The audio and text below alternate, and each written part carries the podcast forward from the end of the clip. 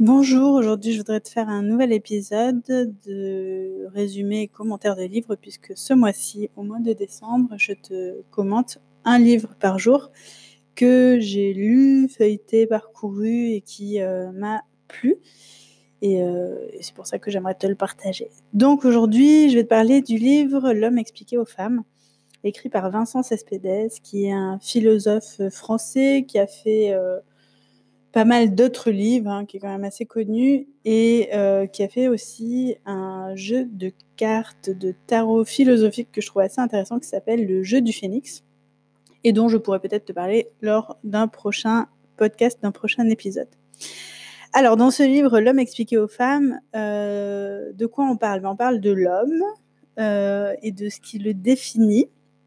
Alors, j'ai bien aimé toute la partie qui parle de la virilité et qu'est-ce qu'on entend par virilité, comment on la définit et, euh, et il passe du temps notamment à expliquer que euh, la virilité, c'est pas nécessairement le machisme, euh, ni l'agressivité de l'homme, mais qu'il y a plein d'autres aspects en fait euh, qui sont peut-être un petit peu moins visibles, et qu'en fait finalement, et je suis assez d'accord avec cette définition-là, la virilité c'est un homme qui se sent bien dans sa peau, quoi qu'il fasse en fait.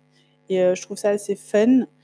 Euh, quand j'y réfléchis, bah oui, un homme qui s'habille en femme par exemple pour euh, déconner ou, qui fait des activités un peu plus féminines juste parce qu'il s'assume dans toute sa sensibilité, bah moi je trouve que c'est ça a un côté vraiment viril. Donc bon bref, chacun a son sa petite interprétation de la virilité. En tout cas, c'est sympa d'avoir une réflexion sur cet aspect-là.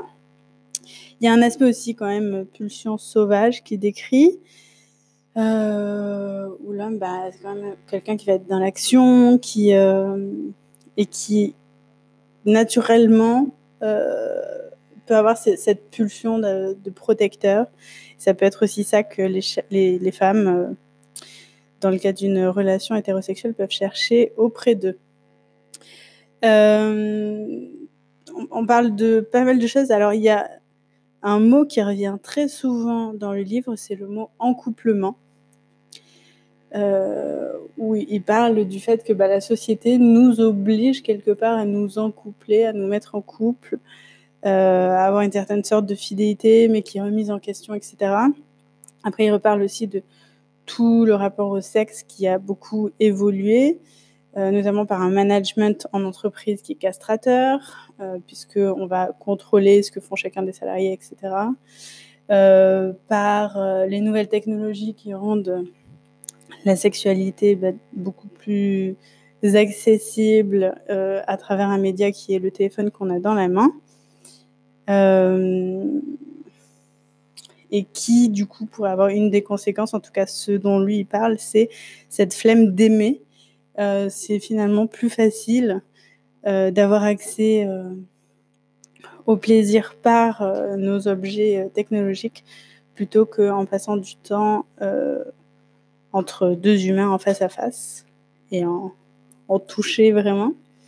Il a toute une partie où il décrit le plaisir sexuel de l'homme, la détente, etc. Donc c'est assez intéressant, je trouve, de le voir expliqué par un homme qui prend le temps d'expliquer des choses que les femmes ne peuvent pas comprendre parce que bah, forcément, euh, on n'est pas constitué pareil. Voilà, il parle de tout le dictat de la performance, euh, de l'importance que ça a chez l'homme, cet esprit de compétition. Euh, qu'on qu peut observer en fait très naturellement chez les enfants, notamment quand ils font un jeu.